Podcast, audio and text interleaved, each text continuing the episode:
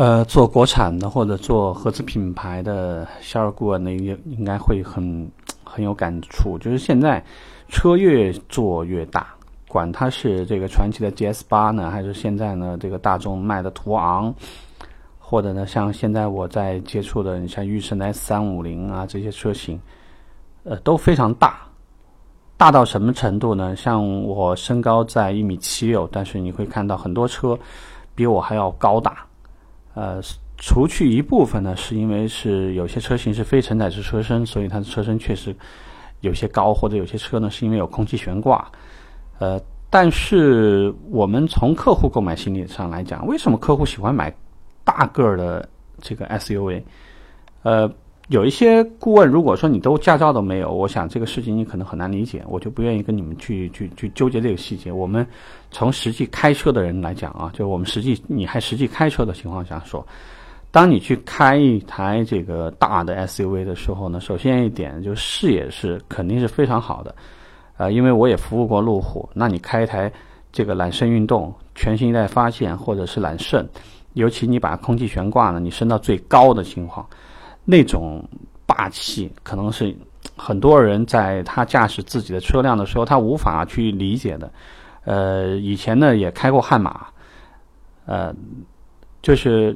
如果你有你有那种就是刚好和这个公交车并行，然后你跟公交车的师傅，你感觉上大家坐姿高度是差不多的时候，你会有这种感觉，就是一种高高在上，非常安全。俯览一切啊！如果你遇到邻居或者是你跟你同行的车辆，他跟你打招呼的话呢，不管他身家千万还是几个亿，他一定必须把脑袋扬得很高的才能跟你聊天儿啊，扬得跟很高才能跟你聊天。而你呢，只要这个一直长期处于一种这种俯视的状态啊，而且在日常行驶当中的话呢，因为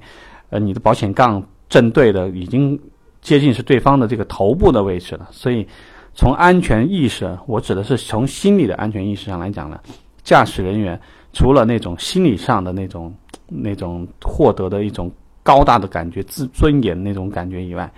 那么还会有一种心理暗示的一种安全。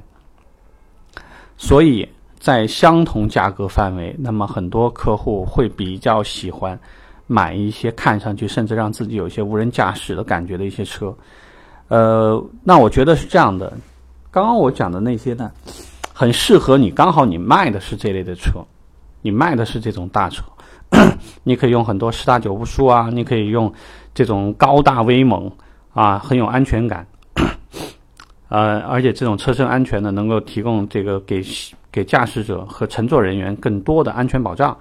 或者呢，像这个驭胜的车型两纵八横啊，车辆的话呢，这个和丰田霸道相同。这个底盘设计风格，那会带来额外的这种安全啊，就是呃，除了这些以外，当然说这个车的呃通过性能啊，包括这个接近角离去角的情况、涉水能力，呃，对于复杂路段的处理能力，这些这个是它的很多车型可能表现出来的优势。当然，从劣势上角度上讲，这种车。你可能车身重量啊、自重，包括这个常规来讲油耗的状况，可能也会比一般车型会大很多。这个当然可能很多时候已经在购买者内心当中，他已经是心里会有一个概念，就不会太成为抗拒。那反过来来说，如果说你卖的车呢，其实你的竞品是这种大车，我想呢，很多时候可能更多的会去引导客户说，你并不会大部分的时间都去开 SUV。还有呢，就是说，如果一些底盘技术它并不是做的特别好的话，你可以想象一下一个高个子，假设是说尤其尤其是在一些急转弯的时候，其实还是比较容易出现一些车辆侧翻的一些可能性。毕竟讲的话，它离地的键这个重心有点偏高啊，所以你会看为什么很多车型，如果说有空气悬挂的车辆，大部分在高速行驶时，它其实自动是会把底盘降低的。那我们有很多车不具备这种能力。所以呢，尤其是在急转弯的时候呢，会出现一些不太好的这种状况。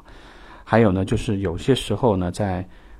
这个公路驾驶的时候呢，那离地间距较高的车呢，往往会给人感觉重心有点偏高。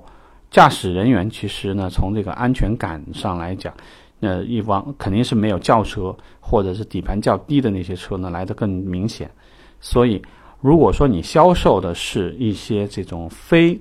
大体积的车，可能更多会从这种车辆的灵活性、停车的便利性、开车的视角。我们所说的视角呢，就指的是平时，比如说我这个车的话呢，要做一些这种很小范围的调整的时候，那么小车呢，那毕竟讲对于无论是转弯半径还是车辆的这个灵活，或者是说小范围调整的时候，相比较还是要便利一些。还是要便利一些，就是不同的客户，其实无非是正反两方面，你都有一些说辞给到客户，没有最好的，我个人认为只有最合适的。所以呢，把这种心态带给客户，我想你不管卖什么车呢，都知道怎么去引导客户了。OK，这个话题我们聊这儿吧，拜拜。